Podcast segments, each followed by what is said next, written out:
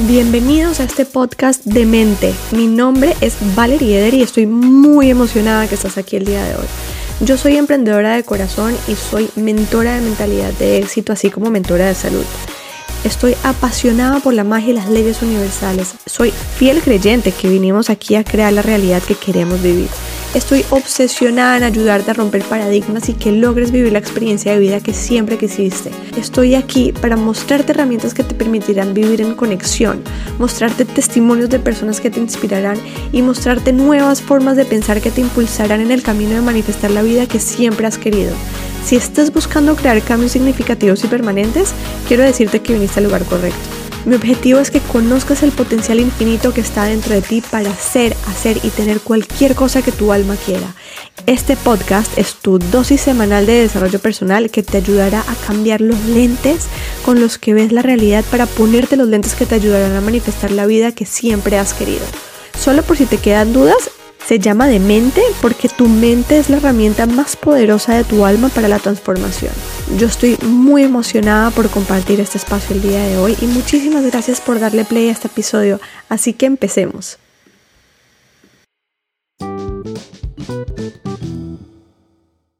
Hola mi gente linda, bienvenidos a este noveno episodio de Mente y el día de hoy vamos a hablar del cacao como una medicina para conectar con tu alma y para eso tenemos a una invitada que se llama Marcela y Marcela desde muy niña fue muy apasionada por el desarrollo personal y espiritual, desde siempre ha acompañado a las personas en sus procesos tanto de luz como de oscuridad porque no podemos dejar de lado que somos luz y oscuridad.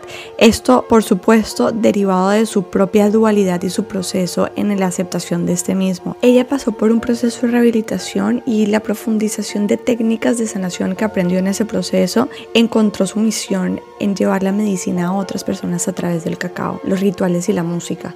Hoy en día se dedica a ceremonias de celebración de vida, entre otras metodologías para ayudar a otros a sanar. En esta conversación con Marcela hablamos de su historia que es súper inspiradora. Me sorprendió muchísimo porque yo no conocía a Marcela. De hecho, cuando la llamé para que hiciéramos este episodio, le dije, Marcela, ¿será que hablamos antes para conocernos? Y después decidimos, no, sabes que vamos a hacer esta conversación 100% espontánea. Y les quiero decir que me sorprendió para bien. No sabía realmente qué me iba a encontrar y empezamos a hablar y empezó a haber una conexión entre su historia y cómo podemos proyectar todo lo que ella está pasando con las leyes universales y entender de dónde viene todo lo que le fue pasando a ella y llegamos finalmente a este aspecto de su vida en el que ella encuentra el cacao como una herramienta de sanación y lo empieza a implementar con todo el mundo para ayudar a la gente a sanar. Yo disfruté como siempre muchísimo esta conversación con Marcela. Aquí también van a encontrar experiencias mías personales que fluyó de forma muy espontánea poder compartirlas en este espacio. Entonces espero que disfruten muchísimo este episodio. Mil gracias por darle clic, así que empecemos. Hola Marcela, ¿cómo estás? Bienvenida a este episodio de Demente. Súper emocionada de tenerte aquí. Mil gracias por aceptarme esta invitación. Y nada, eh, con muchas ganas de conocer quién eres, qué haces y de poder llevar este mensaje a todos los que nos acompañan en este episodio del día de hoy. No, hombre, al contrario, Valerie, gracias por invitarme y yo feliz de compartir. Ahora sí que creo que compartiéndonos herramientas, historias, es la manera de, poder sanar todos juntos. Así es, así es. Marcela, bueno, ¿qué tal si empezamos em, tú contándonos un poquito quién eres, tu trayectoria y a partir de ahí te voy a ir haciendo varias preguntitas para ir adentrándonos más al tema que vinimos a hablar el día de hoy?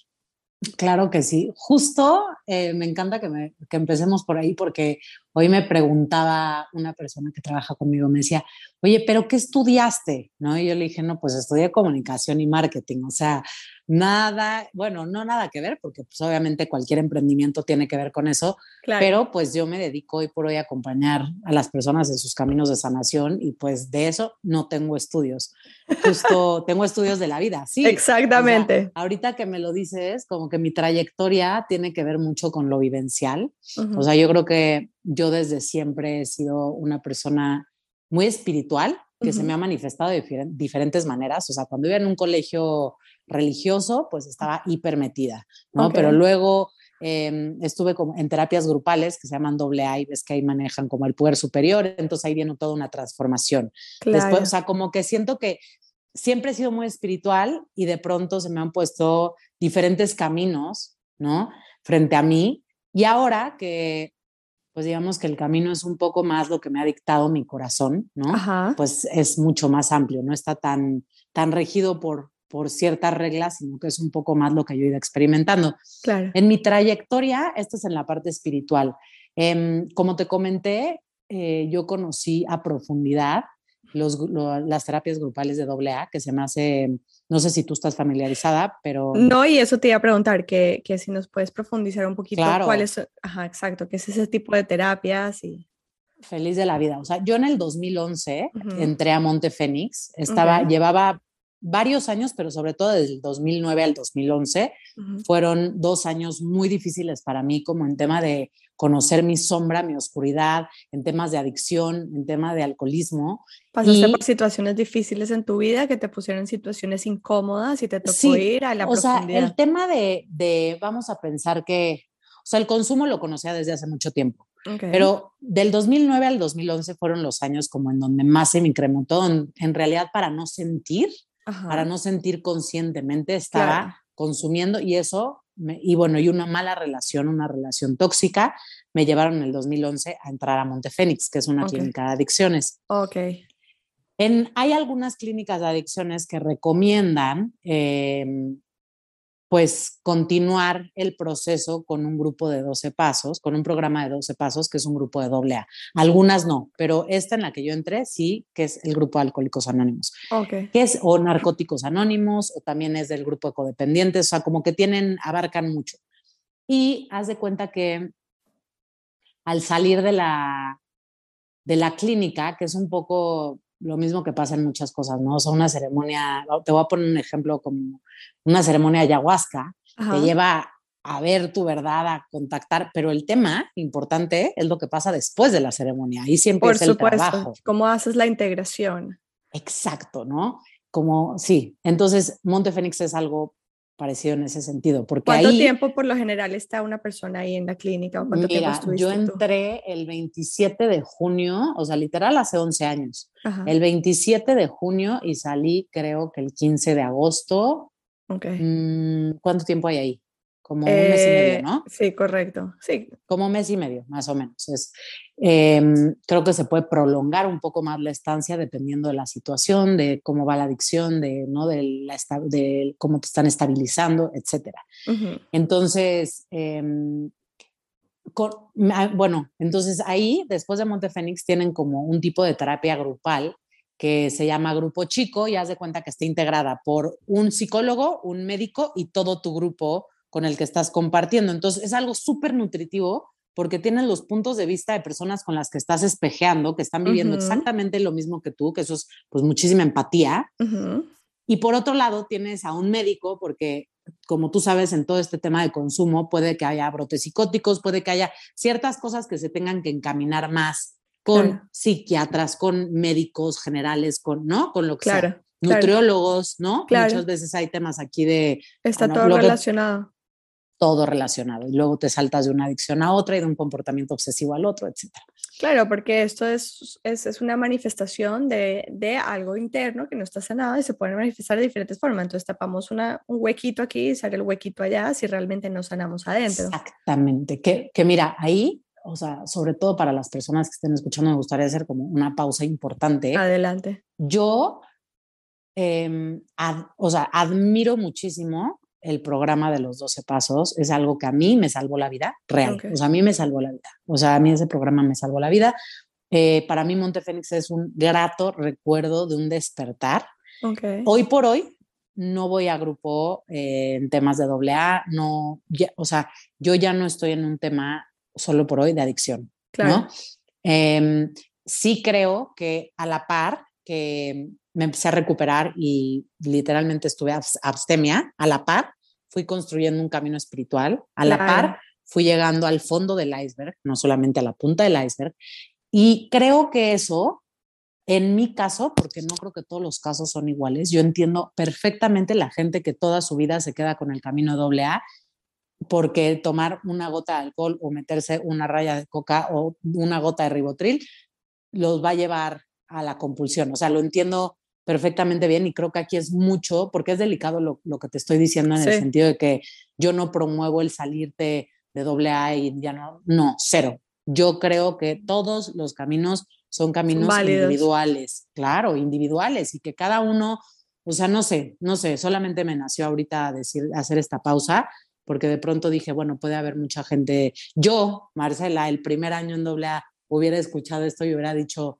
me voy a meter a tomar cacao y a técnicas espirituales, y eso me hubiera llevado otra vez al hoyo, probablemente. Claro. O sea, sí hubo una construcción de un camino desde psicoterapia, psiquiatras, cacao, meditación, o sea, eh, biofeedback, o sea, todo lo que te imagines, fue un conjunto que sin darme cuenta... Te fue ayudando. Me fue ayudando y que el día de hoy, honestamente, tomar o no tomar, eh, o sea, ya, eh, gracias a Dios ahorita está acomodada en un muy buen punto porque, digo, seguro lo has escuchado, pero no es ni la cantidad que tomas o consumes, ni la frecuencia con que lo haces, sino la razón por lo que lo haces, que es justo lo que tú me acabas de decir, que tapas uno y se va por el otro, etcétera, ¿no?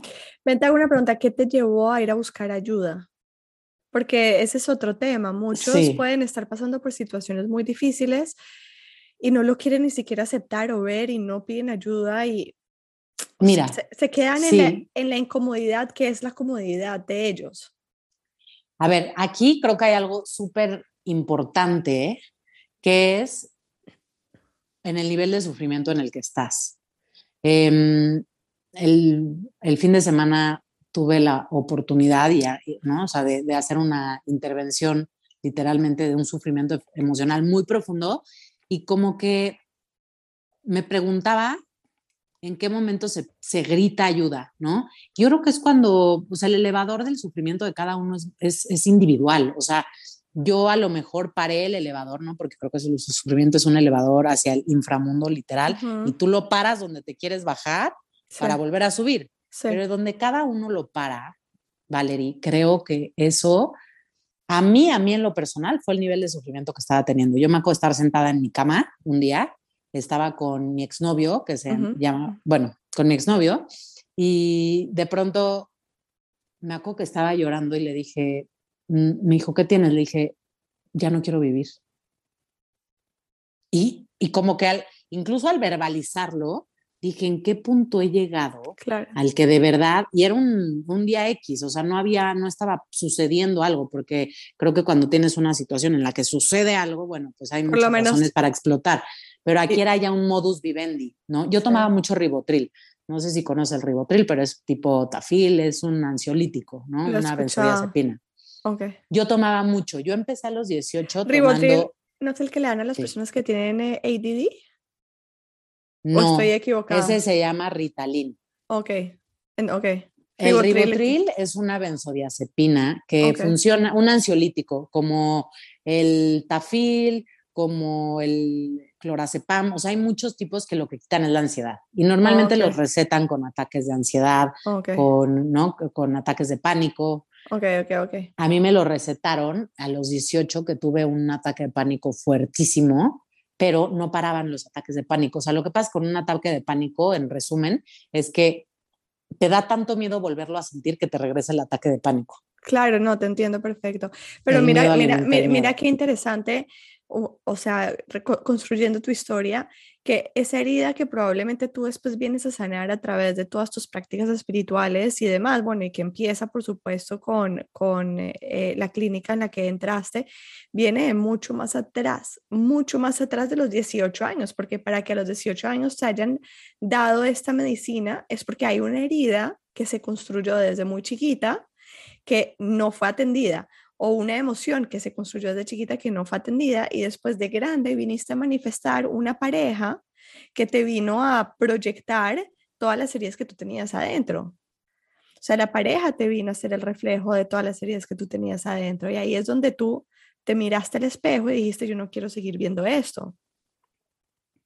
O sea, yo, yo sé que dices que fue una relación muy difícil y bueno, por supuesto que no nos has contado, no, no, pero definitivamente no creo que fue la relación. O sea, sin duda alguna, creo que esto, o sea, yo sí confío ciegamente y de verdad esta es una, una, una creencia que al menos en mí aplica, no sé si en otras personas, pero sí creo que lo que arrastramos son, o sea, de los 0 a los 7 años. Yo sí, creo que ahí se construyen muchas cosas y ya depende cómo lo acomodas de los 7 a los, ¿no? O sea, como que...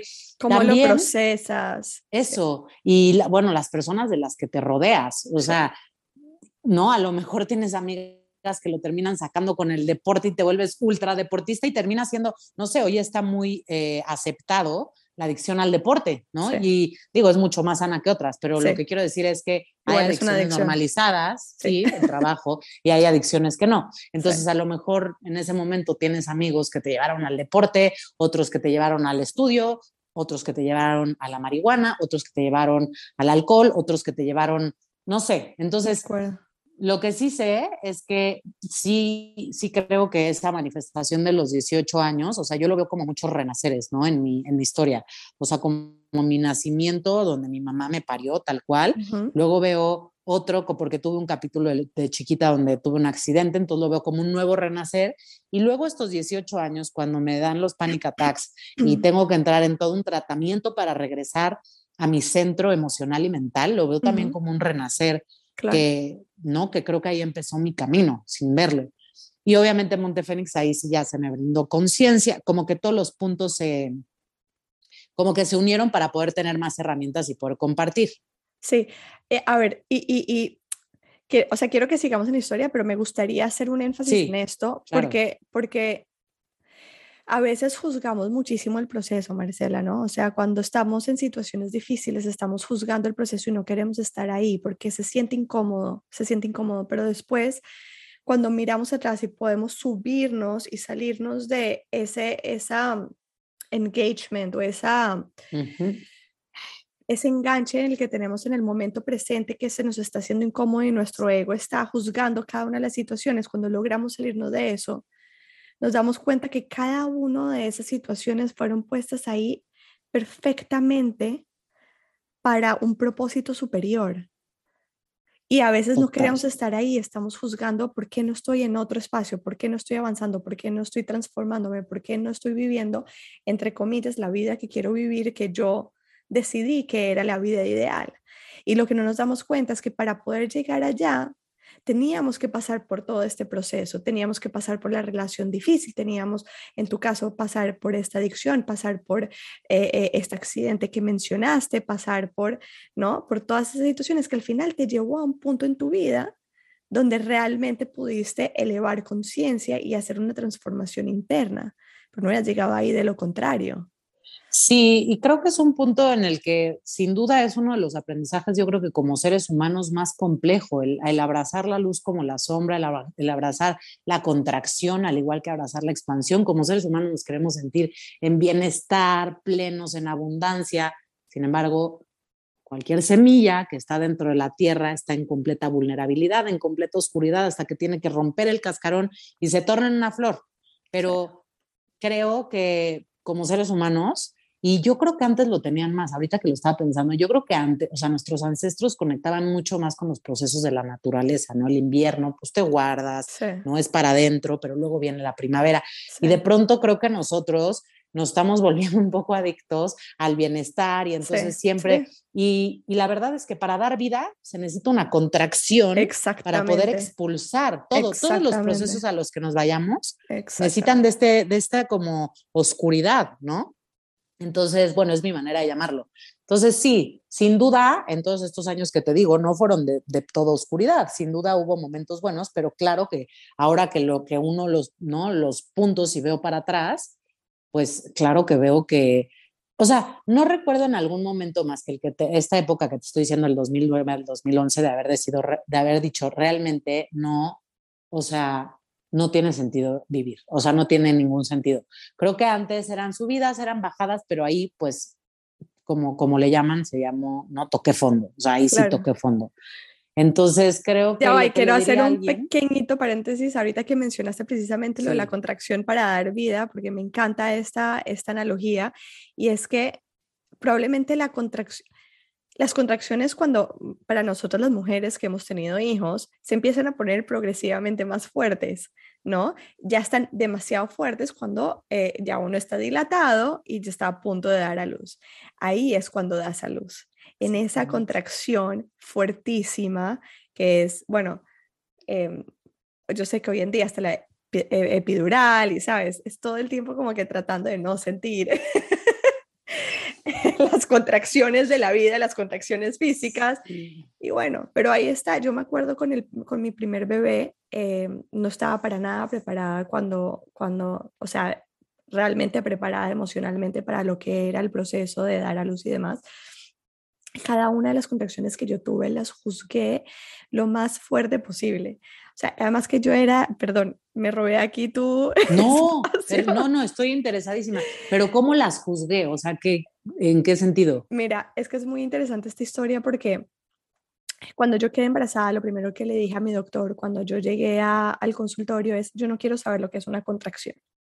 Entonces te pido el favor que cuando eh, ya sea el momento, indúceme, me pones una epidural, después me pones pitocina y toda la vuelta y yo estaba feliz con esa idea, ¿no? Porque iba a dar a luz sin dolor y porque no hay, no hay necesidad alguna y, y no quería saber de eso. Efectivamente, el universo es muy sabio y me mandó contracciones cuando no era hora de ir a dar a luz. Por eso no podía ir a la clínica que me ponen epidural porque en teoría no me iban a aceptar. Semana 37 mi médico me dijo, yo no te puedo inducir si no es hasta la semana 39. Entonces, aguántatelas, que te se te van a quitar, no vas a dar a luz. Efectivamente, 48 horas después de a luz, pero tuve 48 horas de las peores contracciones del mundo. ¿Ok? Las peores contracciones del mundo. Mira cómo es la vida. Después para mi segundo bebé dije, esto no me vuelve a pasar, yo me voy a preparar porque no puede ser que uno tenga que sufrirla de esta forma. ¿Puedo preguntar algo nada más del primero? Claro que sí. O sea, nace y, y qué, o sea, ¿qué pasa contigo? Fue un parto, yo, o sea, para mí bastante traumático. O sea, fue, fue, fue difícil, eh, no, no fue grave, pero fue difícil, fueron, porque fueron 48 horas de contracciones, de no dormir, ya de desgaste emocional, físico, de aguantar, acuérdate que yo no estaba preparada, entonces cuando me llegaba una contracción, lo que yo hacía era aguantar, aguantar aire y contraerme, en vez de expandir dentro de la contracción, me contraía más, entonces tampoco dilataba, ¿no? Y eran cada vez más fuertes, más fuertes y no podía ir a que me pusieran epidural porque no, no era el tiempo. Eh, de hecho, mm, sé lo que hablas del de los ataques de pánico porque tuve un ataque de pánico cuando llegué a la clínica con contracciones y fue la peor experiencia de mi vida. Entonces, entonces sí, fue bastante traumático. Después de que di a luz, ¿qué pasa conmigo? Ajá, o sea, no, te lo pregunto porque ahorita te voy a decir por qué te lo pregunto, pero ¿no? ¿Qué, qué, qué sucedió? O sea, realmente ¿no? El, el, el, parir es morir, ¿no? Al final hay que, tiene que morir una parte de nosotros para que nazca esta otra parte maternal, sobre todo como con el primer hijo. Entonces, como si nos resistimos tanto al dolor de morir. Sí, sí, fue, fue, fue, fue muy fuerte el primer año, sobre todo el primer, yo diría que el primero y el segundo año, fue muy fuerte eh, por esa resistencia que estaba poniendo desde, desde el principio. O sea, está, está 100% relacionado. Yo, para mí fue obviamente transformadora la experiencia. Claro, eh, sí, o sea, nació otra persona de mí, 100% de acuerdo, pero hubo mucha resistencia en el proceso y eso duele. Cuando ponemos resistencia al proceso duele. Total. Para el segundo bebé me preparé y cada una de las contracciones, Marcela, yo le agradecí tanto a cada una de las contracciones. Estaba feliz de sentir cada una de las contracciones porque sabía que esa contracción estaba dilatando mi cuerpo para que mi bebé pueda nacer. Y lo, lo, lo, agradecí tanto y me disfruté tanto cada contracción y me metí tan adentro en cada contracción que el monitor decía que eran muy fuertes y yo nunca sentí el dolor que sentí con las contracciones de mi primer eh, Y mira la diferencia. Nunca sentí el dolor, o sea, nunca sentí ese dolor. Es todo, es poner en perspectiva la idea de la contracción. La contracción está ahí para expandirte. Mira, mira qué divino. O sea, es una contracción que está ahí para expandir el útero de la mujer para que el bebé pueda bajar. Lo mismo pasa en nuestra vida. Lo mismo pasa en nuestra vida, o sea, tenemos estas situaciones oscuras, difíciles, que tenemos dos opciones, o expandimos con ellas o nos contraemos. Tenemos ataques de pánico, como me pasó en el primer parto, o ayudamos a nuestro cuerpo a dilatar y a tener un parto em, divino. ¿no? no, y te voy a decir, y creo que es natural resistirnos, está bien, o sea, no, eh, creo que, como te digo, creo que es un aprendizaje, un aprendizaje como seres humanos muy complejo, o sea, lo que quieres, lo que se siente bonito es estar en bienestar, ¿no? Sin embargo, si no te incomodas, no te mueves, si no te contraes, no te expandes. O sea, el único espacio donde hay infinitas posibilidades es el vacío. Es el único. La incertidumbre, la oscuridad es el único espacio para infinitas posibilidades. Porque todo lo que tiene luz lo, lo alcanzas a ver, todo lo que medio está, solo el vacío, ¿no? La oscuridad y la incertidumbre absoluta son el espacio para crear infinitas manifestaciones de la vida.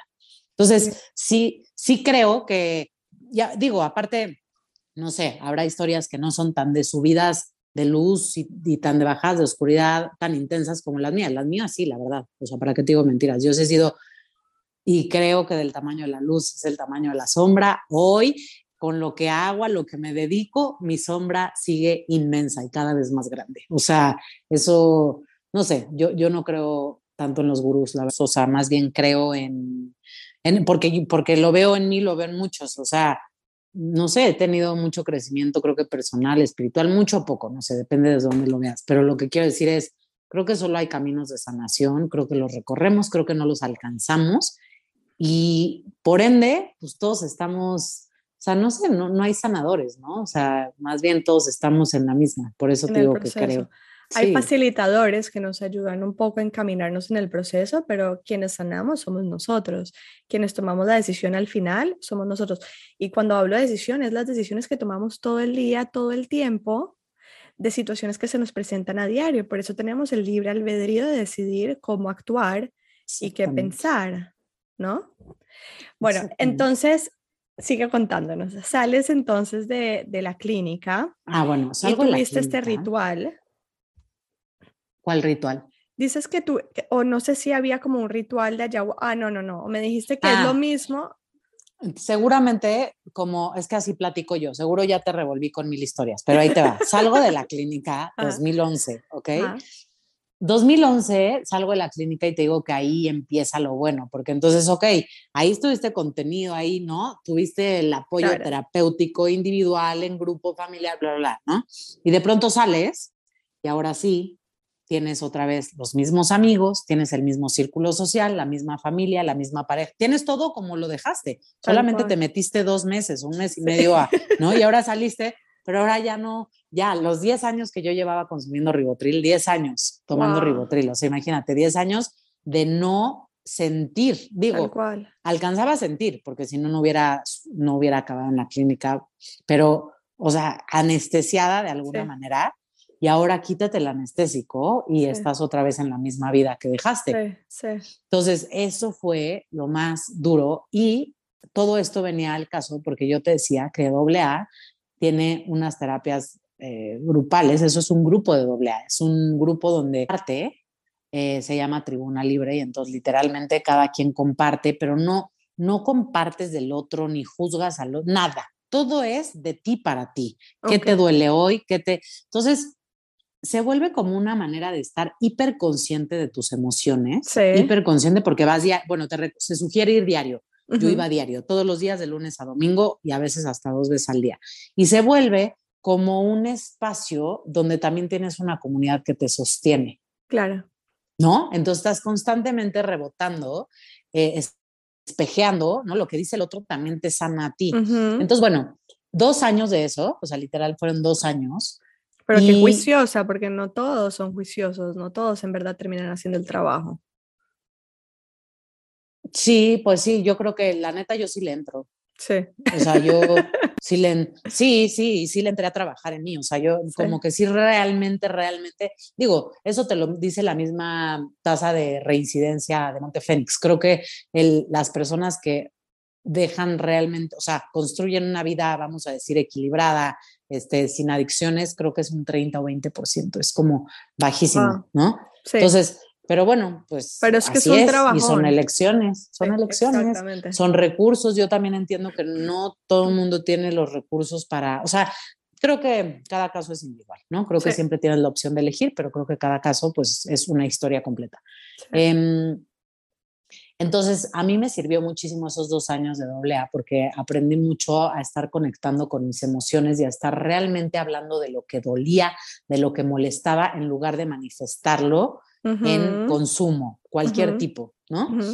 Esa conciencia, ah, y aparte, ya me acordé, como yo tenía ataques de ansiedad, este, y que fue parte por lo que entré a la clínica por el rigotril, me recomendaron tomar un curso, eh, Valerie, que se llamaba como creo que era biofeedback o neurofeedback, ahorita no me acuerdo, pero era algo con respecto a la respiración, ¿ok? Y entonces era una computadora donde yo veía cómo respiraba, si me faltaba profundidad, veía cómo iba cambiando la temperatura de mi cuerpo con mi respiración, o sea, el poder de la respiración. O sea, no, no, no, no, no. O sea, entiendo que sea lo primero que haces cuando llegamos a este mundo y lo último que hacemos. O sea, sí veo el poder que tiene y una herramienta a la que tenemos acceso cualquier ser humano que estemos vivos, ¿no? Sí, de acuerdo. Y no la usamos entonces, conscientemente. No, no la usamos conscientemente. O sea, es algo muy impresionante lo que es la respiración. Y ahí, entonces, conozco la respiración. Después de la respiración, conozco la meditación, porque uno me llevó al otro, básicamente. O sea, y entonces ahí empiezo a construir muchos más recursos y herramientas a la par de estar en un programa de doble A. Claro. Y de pronto, como que yo decía, de verdad es mortal para mí tomar. O sea, ¿qué, qué pasa ahora conmigo y el alcohol? Y, ¿no? O sea, y te voy a ser muy sincera, cuando me salí del programa de doble A y tomé las primeras veces, no sé, la compulsión con la que tomé. Wow, la misma. No, sí, la misma estar privado de algo. O sea, no creas que un camino siento que no es lineal, ¿sabes? O sea, es como así. Bueno, pero es que así es nuestra vida cuando, en la medida que estamos sanando también cualquier situación emocional. No es lineal, tenemos recaídas. O sea, te lo digo. No, y a ver, yo conocí el alcohol desde los 11 años. O sea, imagínate, en, este, en este que te estoy diciendo tenía 28 eh, o algo así. O sea, no sé, eran muchos años también de conocer una manera de relacionarme con las personas, una manera. Entonces, después de dos años de no tomar regreso y pues no, no fue no fue un, regreso así lineal a no, fue regresé, no lo controlé, regresé otra vez, o sea, como que tuve ahí un ir y venir, hasta que de pronto como que dije, ok, a lo mejor, o sea, creo que me tomó mucho tiempo a mí llegar a un equilibrio y más que un equilibrio, realmente a no estar usando las sustancias como método de evasión o anestesia, si no, no sé, te voy a poner un ejemplo. Ayer fue Día del Padre y me eché una cerveza o dos. Pues te puedo decir que esa cerveza o dos me, mm, fueron un tema de festejo, de disfrutar, pero que ya no tienen nada. No tiene la carga que tenía antes, no, no. Nada. No viene del mismo lugar, es lo que estábamos diciendo en el principio. O sea, el problema no es hacerlo, el problema es las razones por las cuales lo haces. No, y, y por eso te, te, te, o sea, se me hace importante reconocer y evidenciar que al principio no fue como es ahorita, cuando regresé a tomar. No fue así. O sea, creo que hubo ahí una batalla de mi parte para realmente reconciliarme. O sea, ¿no? Y, es importante decirlo porque pues si no suena muy fácil. Sí, sí. No, y sabes que me encanta lo que estás diciendo y me gustaría hacer una analogía porque muchas personas se van a un retreat o hacen un curso o hacen una terapia de sanación por un periodo de tiempo y después vuelven y dicen, ah, es que estoy, volví a lo mismo, ¿no? O sea, sí, como que realmente no me transformé, realmente, y, y, no, o sea, empezaste el proceso y está bien ir y venir, es parte del proceso, o sea, es parte del proceso que, porque es que, porque tú estás hablando de adicción al alcohol y, y, y, otras personas que tengan adicción a la, droga, pero todos somos adictos a nuestros pensamientos negativos y todos somos adictos a nuestras reacciones. ¿Ok? Y parte del proceso nuestro de transformación es aprender a eh, cambiar nuestra forma de pensar, ¿no? Cambiar nuestra, nuestro, patrón de pensamiento obsesivo, compulsivo, que no nos damos cuenta porque también no estamos escuchando nuestros pensamientos. Entonces me encanta lo que tú estás hablando del trabajo que hiciste, de estar consciente de los pensamientos y estar consciente de las emociones, que es algo que yo personalmente hago mucho escribiendo, que cuando empecé todo mi proceso de, de, de transformación y de conexión con mi espiritualidad, lo primero que hice es empezar a escribir para reconocer los pensamientos, que era lo que tú estás haciendo a nivel, eh, hiciste a nivel de adicción eh, al trago. Pero, pero en cualquier momento igual hay una ida y venida de reacción y de engancharme con las emociones y con los pensamientos que después te tiran atrás. En cualquier momento pasa y otra vez vuelves otra vez allá y otra vez un poquito para atrás y otra vez para adelante. Lo veo como una espiral.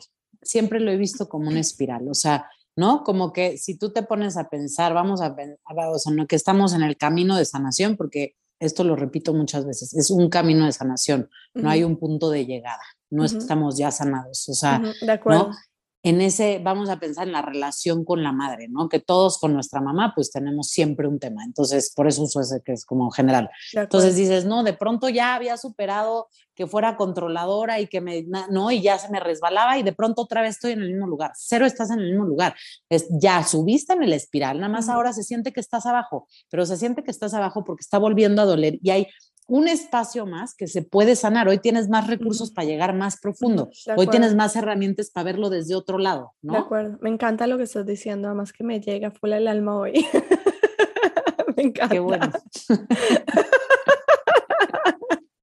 es que hoy precisamente eso es lo que he venido trabajando hoy. Entonces me encanta esta conversación. me estás mostrando muchas cosas. Nada es casualidad. Tal cual. Tal cual. Bueno, entonces sigamos en la historia y vamos haciendo nuestros paréntesis, pero... Exacto, con nuestros paréntesis, que son donde creo que realmente está este, la carnita, pero bueno, entonces, eh, ok, terapia grupal me sirve muchísimo para observarme, viene la respiración, la meditación y de pronto conozco el cacao. Creo que esta parte de conocer el cacao fue fue de esas veces que tienes como un momento y que dices, qué revelación. Claro. Me acuerdo que no, no sé si ni siquiera todos los de mi alrededor lo vivieron tan profundo, pero yo iba a meditaciones con una persona que se llama Paola Beléndez, que es buenísima, es mi gran maestra, y de pronto un día dijo, oigan, va a haber cacao el domingo, ¿quién quiere venir? Y yo no sé ni de qué me hablaba, pero yo la neta me aviento normalmente a todo. Eh, sí, o sea, así como me antes me aventaba otras cosas, ahora para lo espiritual también me aviento, ¿no? Con respeto, pero sí. Y entonces me acuerdo que terminó la ceremonia y yo estaba hecha bolita de decir, estoy en el vientre de mi mamá y no me voy a salir. O sea, me acuerdo de ese insight ¿eh? de decir, no, no quiero salirme de aquí. Y, y fue como sumamente revelador.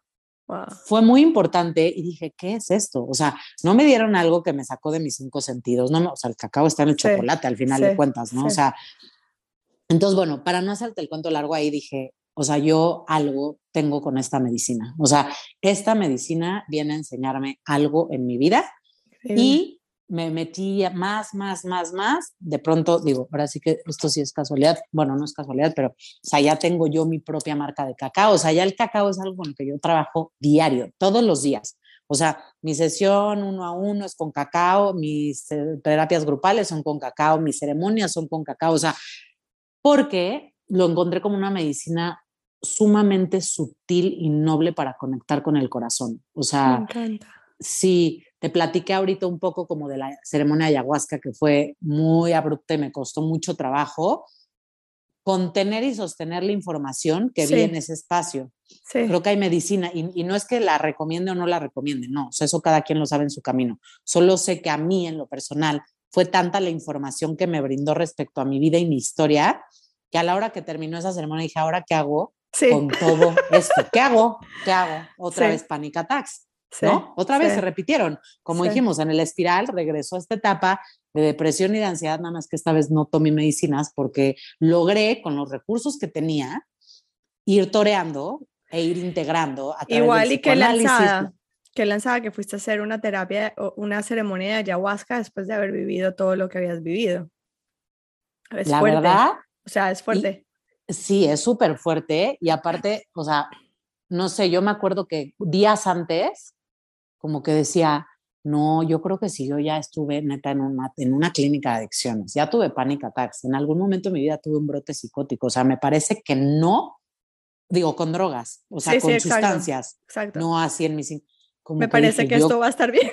Me parece que yo no debería, de verdad, ¿eh? Ah. Y digo, todos dentro de nosotros, es mi manera de verlo, tenemos diferentes figuras, ¿no? Pero al juez, pero a la alivianada, pero... Y había una parte de mí muy, la neta, muy conectada que me decía, esta vez lo estás haciendo por sanar más. ¿Por qué se te repetiría la historia si lo estás haciendo por sanar y no por evadir? Lo estás haciendo completamente por lo contrario. De acuerdo, pero, pero estás destapando una caja de Pandora terminó la ceremonia y dije, para que no te vayas a ciegas a los altos. O sea, y, no me arrepiento, es de las cosas más que más me han despegado a mí, o sea, a mí me despegaron, o sea, me, literal, fue un salto cuántico, pero sostener eso, Valerie, fue de lo más difícil que he hecho. O sea, de verdad, no, de verdad, o sea, no sabía qué hacer con toda esa información, no sabía ni cómo tratarla en terapia, ni con qué terapeuta iba con uno y decía, no, no, o sea, fue, fue, fue tremendo, la neta sí fue tremendo. Te puedes, ahorita me dicen, no puedo creer que no quieres hacer otra. Para mí fue un once in a lifetime. O sea, sí, eso pasa. Hay gente que puede hacer un millón y, otra gente que es una suficiente y es lo único que necesitas. Em, y, y, en ese momento cuando hiciste la ceremonia de ayahuasca, ¿no te vinieron revelaciones relacionadas al cacao? Ah, Claro, entonces, el, ponte, la ceremonia fue bastante oscura, o sea, en el sentido de que fue, o sea, si te la resumiera, fueron 42 capítulos, literal, los tengo escritos, fueron 42, o sea, imagínate 42 wow, pero lo integraste. De los cuales los seis fueron de luz. Ok. Okay. Todos los demás fueron muy oscuros y de mucho dolor y de mucho miedo. En uno de esos seis me explicaban, yo tenía un amigo que tenía que tenía, o sea, te digo, me explicaban porque no te puedo todavía integrar de dónde venía la información, pero me, un amigo mío tenía un cáncer importante en ese momento y él llegaba, ¿ok? Pero él estaba vivo en ese momento y llegaba y me decía, eh, sí sabes que tus manos sanan y yo no, cero mis manos sanan. Y me decía, sí, cero. Y me decía, no, tus manos tienen el poder de recordar el camino de sanación. Y me decía, ¿me lo recuerdas a mí? Y yo, ¿cómo? Sí, me dice, sí, no me estoy pudiendo curar del cáncer y quiero que hoy tú que tienes en tus manos el poder de recordar el camino de sanación, no de sanar, de recordar el camino de sanación, me lo recuerdes a mí. Y le ponía las manos encima de él y me decía, ya vi, yo ya no tengo, ya no, o sea, yo ya, no, ya no tengo camino para sanar. Ah, ok. Imagínate, y él ahí estaba libre de cáncer. Pero bueno, el punto es que yo ahí entendí que uno, mis manos, en mis manos había la posibilidad, así como la de muchas personas, de recordarle al otro o facilitarle al otro su propio camino de sanación, ¿ok? Como un facilitador, acompañamiento, como tú lo quieras ver.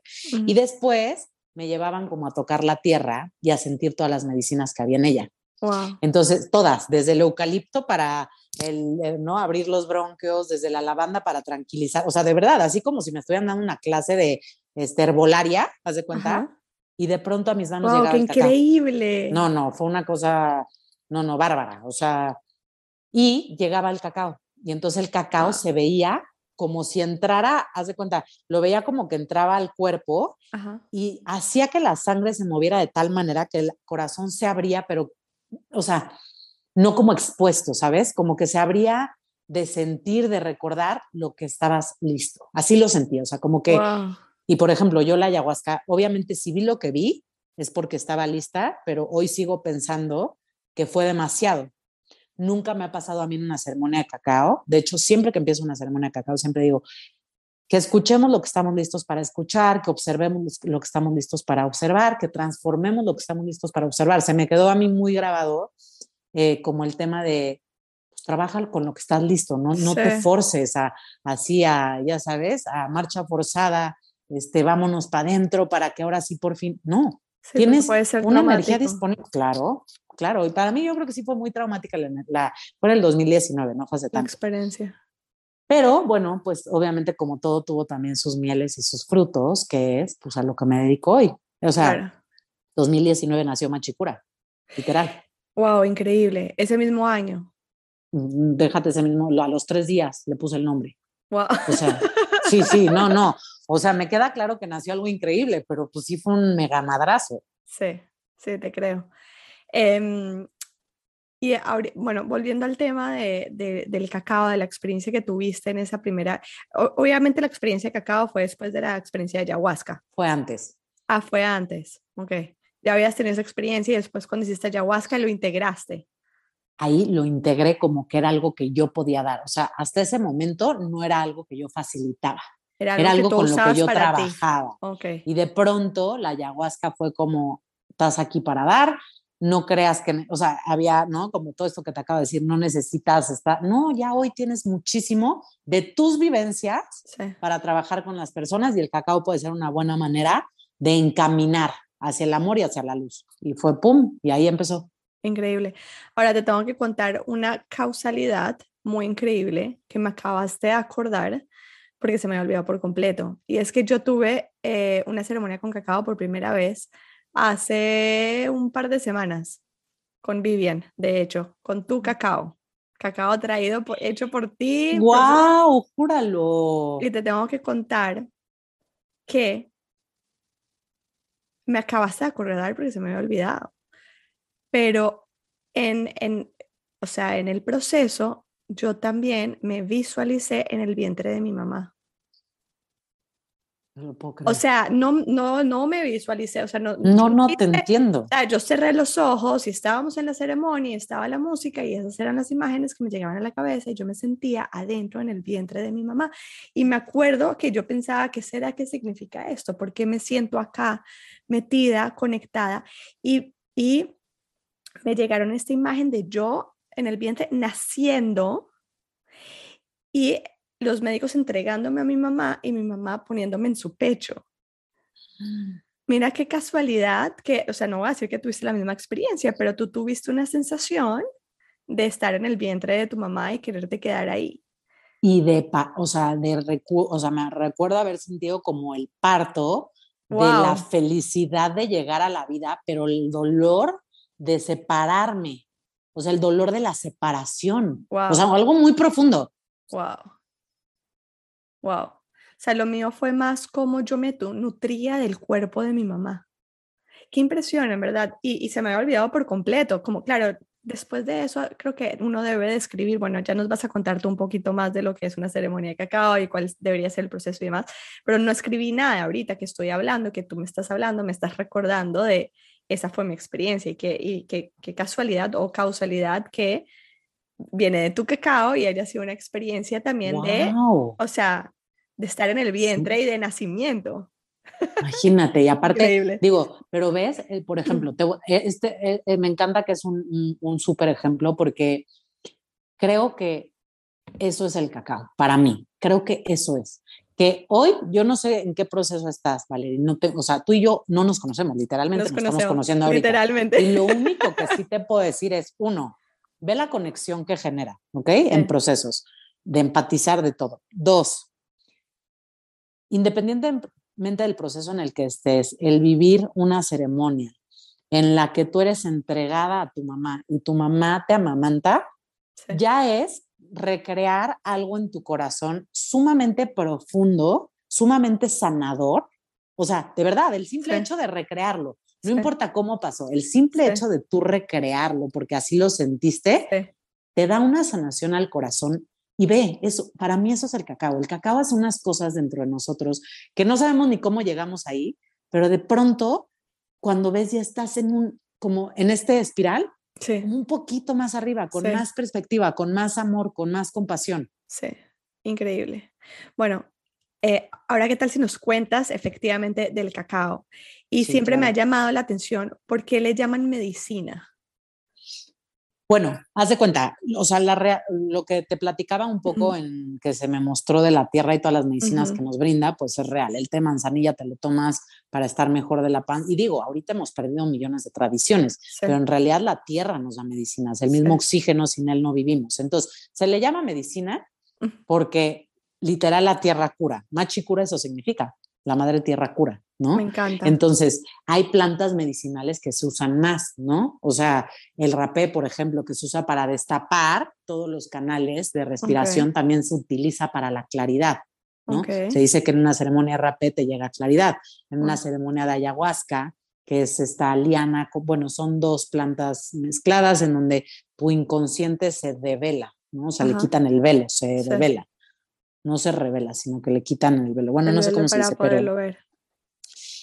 El cacao es una medicina que se usaba desde hace muchísimo tiempo, incluso los mayas la usaban como moneda, o sea, era tan valioso su, su poder de lo que hacía físicamente y espiritualmente que se usaba como moneda, del valor que tenía.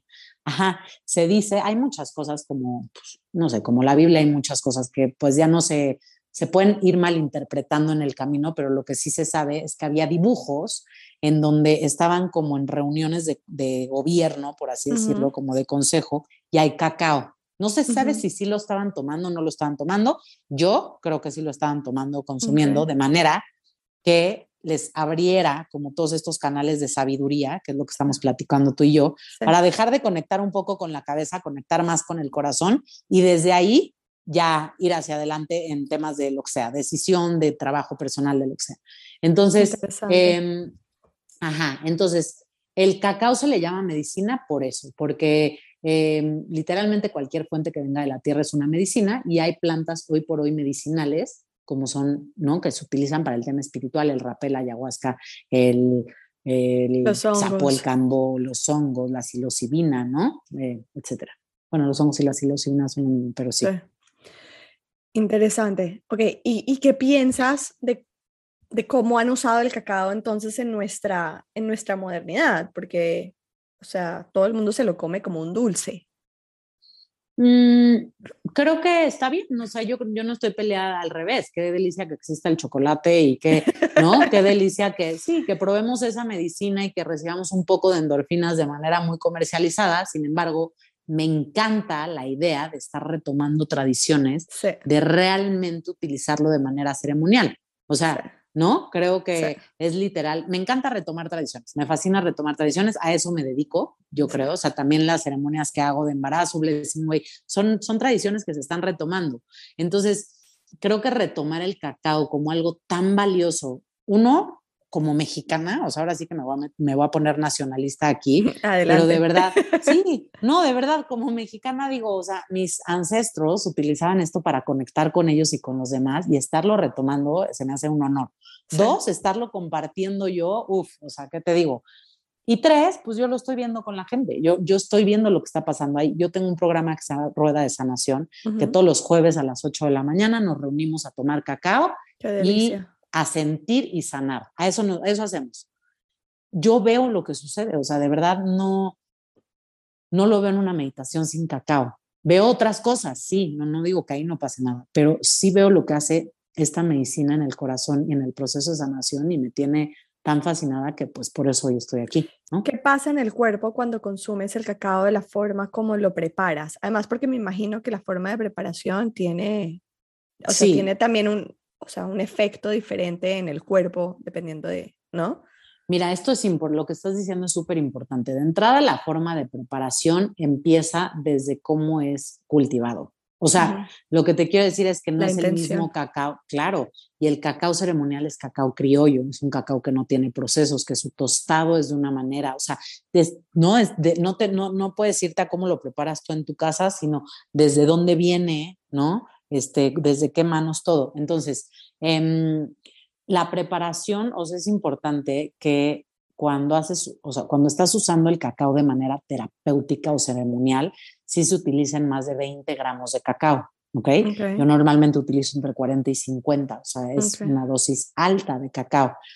No te da lo que te da el café como este nerviosismo, porque no es cafeína lo que tiene, tiene teobromina, okay. no es cafeína. Entonces, lo que hace es que acelera el torrente sanguíneo, literalmente. Eso te lleva literal a la expansión. Por supuesto. Entonces, las personas, por ejemplo, las embarazadas, como es oxitoso, cuando están en el último trimestre, yo no les recomiendo tomar más de Pero 10 gramos. Pero las puede inducir. Eh, podría, pues ¿no? Podría, es lo que siempre les digo, podría. No es seguro, yo lo tomé 40 gramos hasta que nació Lara de 42 semanas y no, no, pero bueno, pues también mi cuerpo está más acostumbrado. Em, pero bueno, todo eso se hace por precaución. También las personas que tienen una operación de corazón reciente los últimos seis meses, también lo mismo. Eh, las personas que toman antidepresivos, yo siempre recomiendo la mitad de la dosis. Okay. Es un antidepresivo natural. O sea, literal es como tomar dos dosis. Si tomas Prozac, es tomar dos dosis de Prozac. Así. Wow. Y natural, sin efectos secundarios. O sea que deberíamos de desayunar todos los días nosotros con una taza de cacao.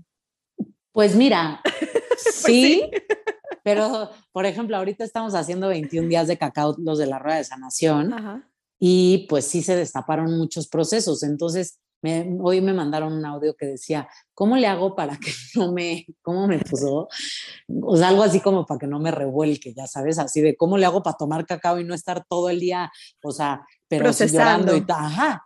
Y yo, bueno, pues el cacao, como todo, con la intención que tú le pones, va destapando taponcitos. Si tú le pones la intención de sanar, pues claro que va a sanar. O sea, por supuesto que te va a llevar a ver qué es lo que duele, qué es lo que incomoda, qué es lo que da miedo, por supuesto. O sea, porque también el, pues, el poder de la intención es, ¿no? Fuerte. Sí. Wow, qué interesante. O sea, que quiero, quiero empezar a desayunar cacao. Sí. Estando clara lo que puede pasar. Exacto. Em, ajá, cuéntanos un poquito más de las ceremonias. No en verdad no sabes lo, lo intriga, no intrigada, pero lo, quiero, quiero saber, quiero saber lo que pasa en una ceremonia, qué pasa cuando pones una intención, qué pasa cuando tomas el cacao. Bueno, en el cuerpo ya me dijiste que acelera eh, la circulación del torrente sanguíneo y eso hace que haya muchas más expansión. Eso quiere decir que aumenta la energía en el chakra del corazón, ¿de acuerdo?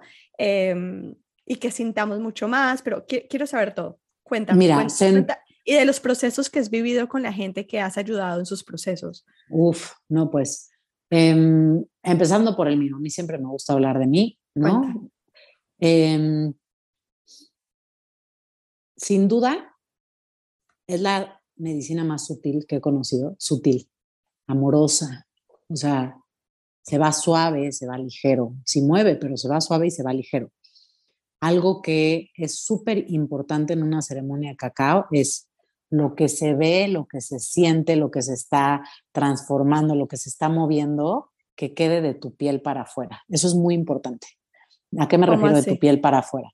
Escritura, baile, mm. risa, movimiento, llanto, o sea, literalmente que tenga una manifestación física. ¿Ok? Esa es la manera en la que las cosas se acomodan de mejor forma.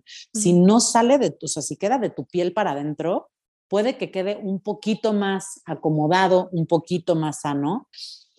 O sea, es muy importante en las ceremonias de cacao, siempre recomiendo en los procesos de las personas que escriban, que lloren, que bailen, que rían. Es más, al final de las ceremonias normalmente no tenemos, o sea, lo que se, lo que se procesa, lo que se siente, depende, ¿no? Que estemos trabajando en ese momento, se busca un espacio para dejarlo fuera compartiendo, abrazando, riendo, o sea, porque creo que esa parte, incluso el mismo movimiento que tiene el cacao dentro de ti, es importante sacarlo. Por eso hay muchas ceremonias de cacao con música en vivo, con baile, ¿no? O sea, por eso, porque es importante como mover la emoción.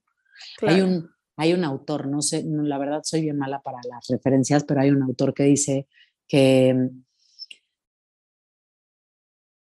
todas las emociones deberían de ser o lloradas o reídas o movidas, ¿ok? Y creo que a mí, por intuitivamente, el cacao me ha llevado a esto. Creo que aunque no quieras, te lleva o a escribir, te lleva a moverte, te lleva, o sea, te lleva.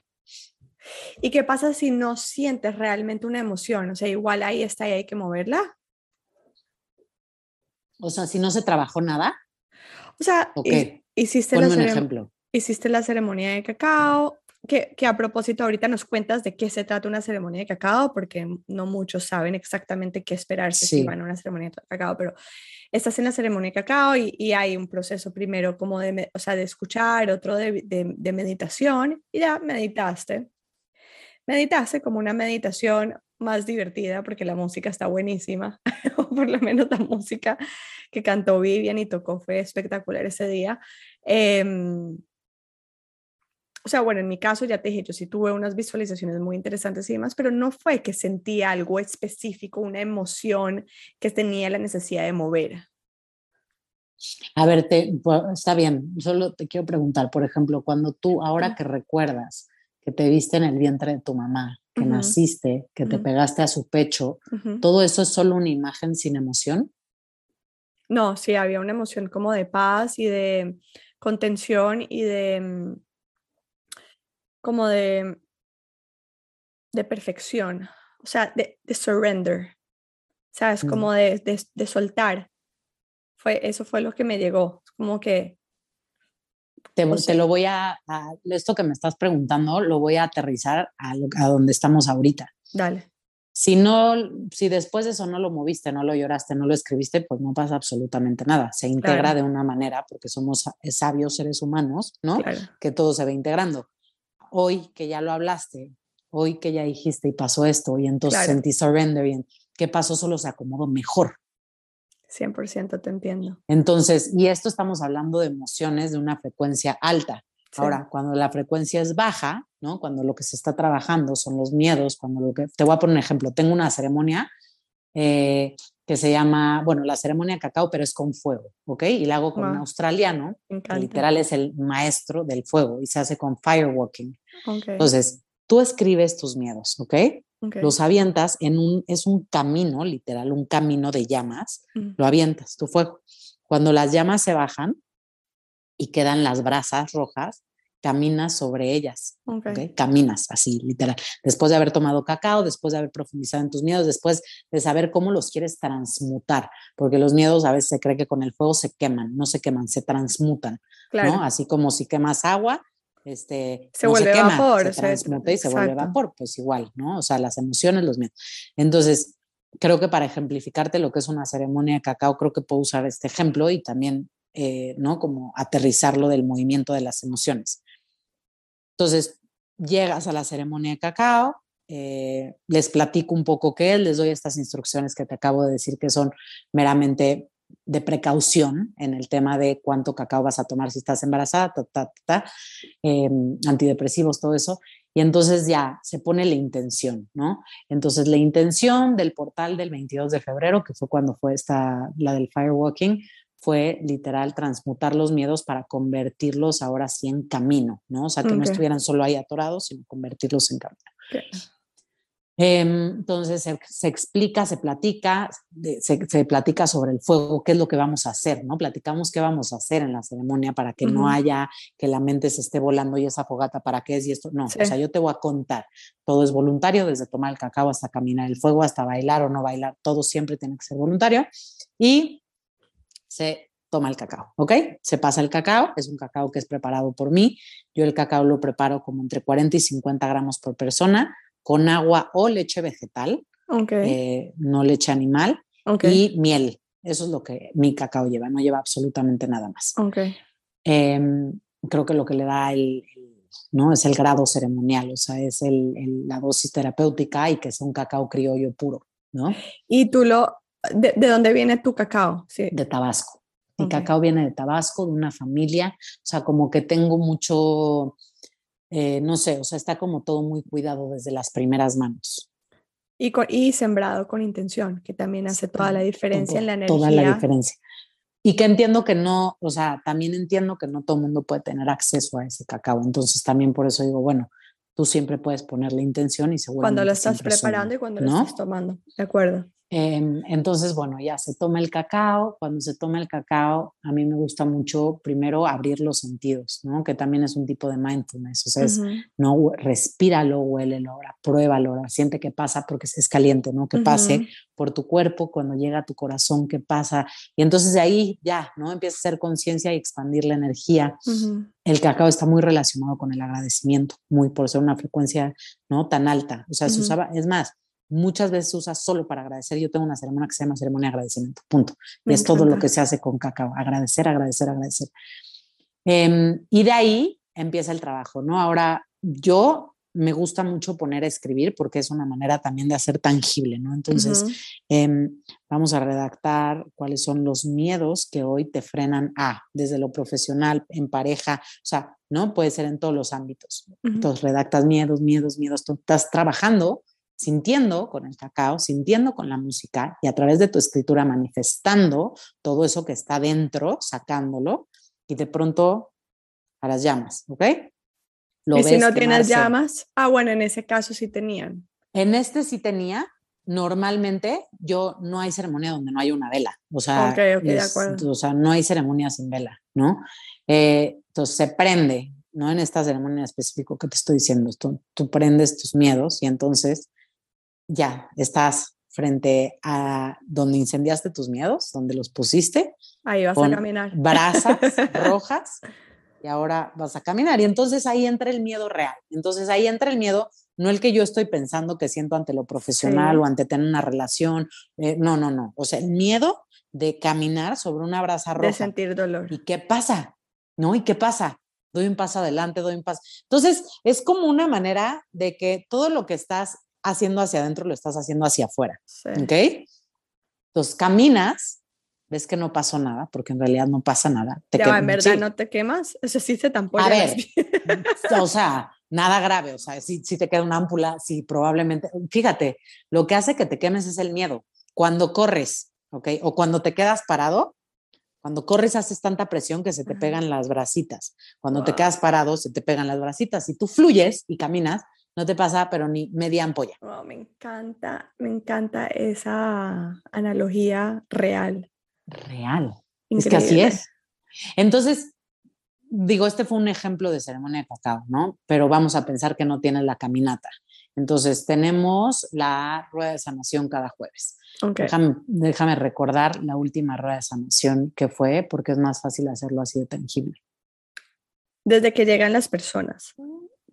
Ah, bueno, o sea, sí, llegan y como es, es, es un espacio que yo he creado gratuito, porque como que a mí me gustó mucho eso de doble A, saber que no necesitaba contar con un recurso económico para poder llegar y compartir y tener una comunidad. Entonces, de entrada es un recurso gratuito que eso me fascina.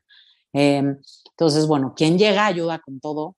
Montamos todos juntos el donde vamos a estar. Es un círculo con telas, petates, cojines. Se pone una vela al centro, se pone un oráculo. A mí me gusta mucho trabajar con oráculos, ¿no? O sea, tipo aquí tengo uno que, me, que acabo de encontrar que es de las siete energías, de los siete chakras. Me encanta, me encanta trabajar con los oráculos. Entonces, se empieza con la tribuna libre como en doble A, literal. Hola, soy Marcela. En doble A lo que hacía era decir soy alcohólica y adicta. Aquí es hola, soy Marcela. Y lo que deseo sanar el día de hoy es el miedo a la maternidad. Ok. ¿No? O sea, eh, cada quien expresa cuál es el espacio de hoy que creen que quieren sanar y digo que creemos porque luego de pronto la vida, de acuerdo. tú crees que vas para un lado y de acuerdo. ¿no? 360. Entonces, em, sí. Y entonces se da toda esta vuelta donde tú estás espejeando con los demás, a ella quiere trabajar el control, a ella la vulnerabilidad, a ella que se siente traicionada. Y entonces todo esto se vuelve como una yo también, yo también, y por eso sana una, sanamos todas. ¿no? Métele a tu sanación para que eso que a ti te está doliendo, a mí me duele un poco menos, ¿no? Sí. Eh, y se, hace la toma del cacao, se le pone la intención del día. La intención normalmente se pone ese día. Yo la verdad procuro no, no planear las ruedas, las ruedas de sanación. Antes les ponía un título así, de este día vamos a trabajar a la niña, este día a la sabia, este día, pero de pronto la verdad ni, ni, acabamos trabajando eso, entonces ya no tienen un título, ya más bien llegas y lo que la energía disponible que brinda el grupo es lo que se, se trabaja, ¿no? Entonces, no sé, te voy a poner un ejemplo. Eh, hace poco trabajamos, se nos manifestó mientras platicábamos que traíamos como mucho tema con los abuelos, muy chistoso. O sea, fue algo de una traía una muerte de un abuelo, otra traía.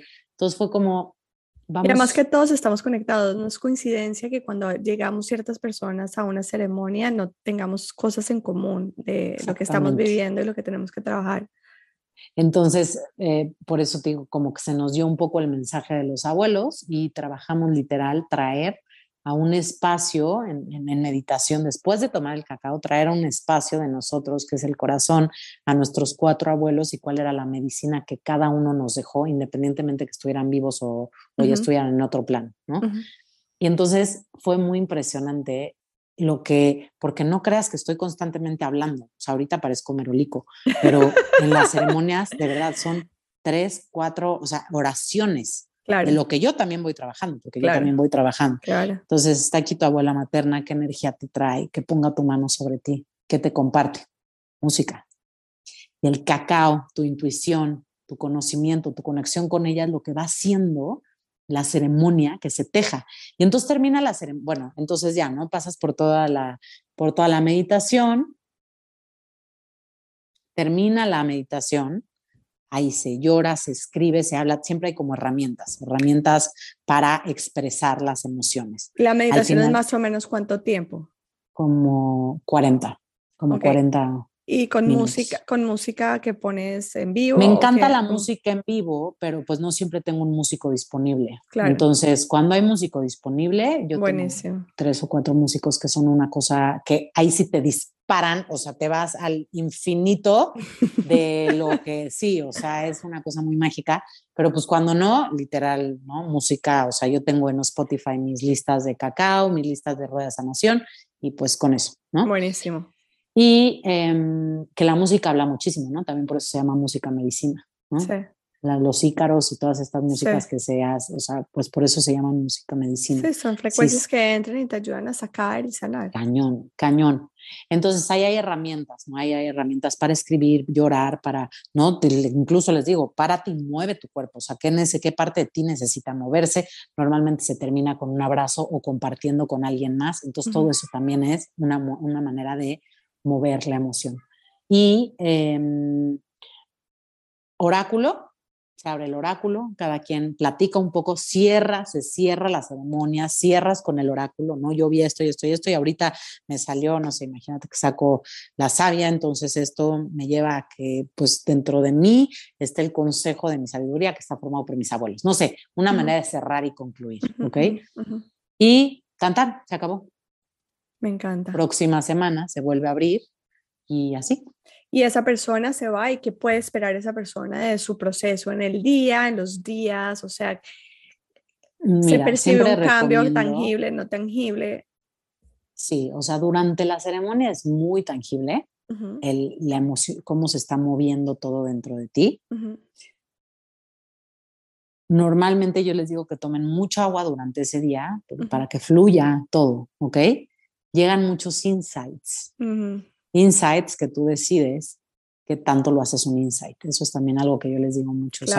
creo que abrir los receptores, ¿no? De decir, yo abrí este espacio de sanación para mí, pues literalmente es un llamado a la divinidad o al universo, ¿no? Sí. No es como si yo ahorita te marco, pero te pongo en mute o no te escucho, ¿no? Claro. Pues si yo te marqué, tengo la intención de hablar contigo. Entonces, si tengo la intención de hablar contigo es para tener mis antenas paradas y escuchar. Entonces, creo que eso, por eso te digo que mucho está como en la intención de realmente, e, es más, así te lo pongo, en la rueda de sanación, en el chat, dice, el único requisito para estar en la rueda de sanación es el profundo deseo de sanar. O sea, es el único requisito. Porque pues si tienes el deseo, entonces todo va a fluir como te lo estoy diciendo. Claro. Ahora, me gustaría que hiciéramos una aclaración, porque las personas em, muchas veces interpretan la palabra sanar desde eh, hay una enfermedad o una dolencia física o emocional y no necesariamente. Ok. La sanación va, qué bueno que lo dices, como a cualquiera de tus cuerpos, ¿no? O sea, de tu cuerpo emocional, tu cuerpo mental, tu cuerpo físico, tu cuerpo espiritual. O sea, em, no sé, yo pensaría, ¿no? Que todos tenemos algún aspecto que sanar en nuestra relación con nuestra madre, en nuestra, la relación con nuestro padre. Es algo muy este, generalizado, ya sea abandono, injusticia, rechazo, la herida que tú quieras. Y eso no quiere decir que no admiremos y que no respetemos a nuestros padres, pero siempre hay algo que sanar. Al contrario, creo que a mí nada en la vida me ha hecho tener una relación más amorosa con mis papás que sanar. Y que reconocer lo que duele y reconocer también lo que hubo. Eso coexiste, ¿no? O sea, coexiste todo lo que se dio y todo el agradecimiento y todo el honor a ellos y coexiste también reconocer qué sucedió dentro de mí con mis propias percepciones claro. ante mi historia. Claro, 100%, 100%. Bueno, entonces salimos de ahí, eh, hay que tener los receptores abiertos para escuchar y para también confiar que las señales que están llegando, los pensamientos o las intuiciones o la intuición que está llegando está relacionada con el proceso y la intención que pusimos y escucharla, que mm, no es imaginación nuestra. No, no, escucharla. Yo, de hecho, mi caja de cacao que se llama Camino al Corazón trae una libreta y una pluma. Me parece importante ir eh, como que documentando todo esto que va pasando. Marcela, háblame de esa caja de cacao, eh, que me encanta, me encanta esa iniciativa porque, ok, tú, tú nos estás hablando de la ceremonia, pero no necesitamos necesariamente llegar a una ceremonia para usar el cacao como medicina. Y me imagino que para eso diseñaste la caja. La caja la diseñé con esa intención, para que tú en tu casa puedes tener un retiro de cacao. Yo en esa caja, eh, cuando tú la compras en internet, literal, en página de machicura.com, tienes abierto para ti listas de música, meditaciones que he grabado yo. O sea, tienes como un universo para no sé, como que ver hacia dónde vas tú, ¿sabes? Porque a veces es como quiero sanar, ¡pum! Y se nos abre de este tamaño. Es como, mira, aquí hay, ¿no? Varias líneas, varias bases por las que tú te puedes ir. Entonces ahí ya puedes como pues ir viendo por dónde trabajar y trae una taza, trae el cacao, trae las instrucciones del gramaje de cacao que le debes de echar diario, cómo prepararlo. Hay videos en mi página de cómo preparas el cacao, cómo se, o sea, todo, todo, todo. Y lo tomas, tienes tu cuaderno, tienes tus herramientas que son música, meditaciones, reflexiones, libros, todo lo que ahí se recomienda o lo que a ti te sirva, ¿no? Y eh, pues básicamente es como recorrer un camino al corazón contigo, porque como te decía, los healers, ¿no? Sanadores, guías, gurús, pues acompañan, ¿no? Pero el camino pues es propio. Entonces, si ya tenemos un poco despierta la intuición hacia dónde vamos, creo que es una herramienta muy, muy buena. ¿Y tú recomiendas hacerlo cada cuánto? O sea, ya digamos uno tiene la caja, ya tienes todas las herramientas. ¿Cada cuánto es recomendado entrar en ese espacio? Como todo, como todo, lo considero algo, cada caso es un caso y todo lo considero sumamente intuitivo. De hecho, parte de lo que te despierta el cacao es la intuición. Yo, Marcela, por ejemplo, ahorita ya llevo un rato tomándolo mucho tiempo diario, ¿ok? Hay personas que lo están tomando una vez a la semana conmigo y, por ejemplo, alguien tuvo un así ya un como crisis el jueves pasado en la rueda y, le, y sí le dije, le dije, siéntelo, pero a lo mejor ahorita necesitas darle pausa a moverle tanto al sentimiento y necesitas más bien todo lo que llevas sintiendo desde febrero, que lo has trabajado semana con semana, darle una pausa con el cacao y aterrizarlo y sentirlo y escribirlo y caminarlo, pero ya no tanto volverlo a mover, ¿no? pero todo esto es importante que sea pues muy intuitivo. Yo te diría que cada cuánto podrías diario, empieza una vez por semana, empieza probándolo con 20 gramos, no con los 40. O sea, como también ir conociéndote a ti, tu relación con el cacao, como, porque como cualquier medicina es tu relación, ¿no? un psiquiatra te dice, empieza con un Prozac, ah, no, pues sabes que vete un cuarto, vete, porque vas viendo, digo, lo comparo con un Prozac, pero pues es que también conozco. Sí, me pareció chistoso la comparación. Aunque no lo creas, todas son. Yo, yo respeto muchísimo también las medicinas psiquiátricas, es algo muy cañón. O sea, para mí, las medicinas psiquiátricas, el alcohol, el ribotril son medicinas. O sea, todo el alcohol es una medicina, es una medicina que en su momento me dio el servicio que yo necesitaba. Claro. ¿No? De acuerdo. De acuerdo, así es. Ya afortunadamente migramos a medicinas un poco más sanas. ya cambiaste el alcohol por el cacao, está. Está bueno el cambio. Marcela, si alguien quiere, bueno, a ver, eh, tenemos audiencia de toda parte del mundo, pero sí es verdad que gran mayoría están aquí en Miami, en Estados Unidos. Primero, ¿cuándo vienes por acá? Bueno, mi socio está allá, mi socio está allá, es Alexis, él da eh, breathwork y ya está próximo a llevar ceremonias y ruedas de sanación para allá. Así que Ojalá yo pronto, yo creo que sí voy a ir pronto con él, vamos a inaugurar las ruedas de sanación allá y él se queda allá. Súper, y, y, me cuentas y yo estaría más que contenta que, Ay, sí. que promoverlas y seré la primera en llegar, que de verdad que, o sea, yo nunca había experimentado una ceremonia de cacao, no sabía ni siquiera qué iba, me acuerdo que le pregunté bien qué me pongo, no tengo ni idea qué voy a ir a hacer. pero dije, obviamente puedo entrar a investigar, cualquiera puede entrar a investigar, pero ya ¿sabes qué? Prefiero irme con, sin expectativa a llegar a tener una experiencia y fue alucinante, fue espectacular. Eh, bueno, y esta parte de la muy linda de experiencia. Es una cosa maravillosa. Divina, divina. Em, entonces, bueno, cuando estés por acá, por favor avísanos para que todos sepamos.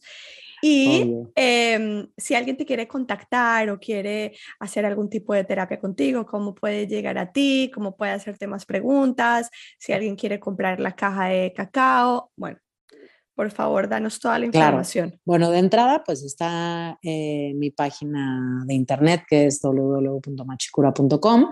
Está mi Instagram que es machicura con un guion bajo al final.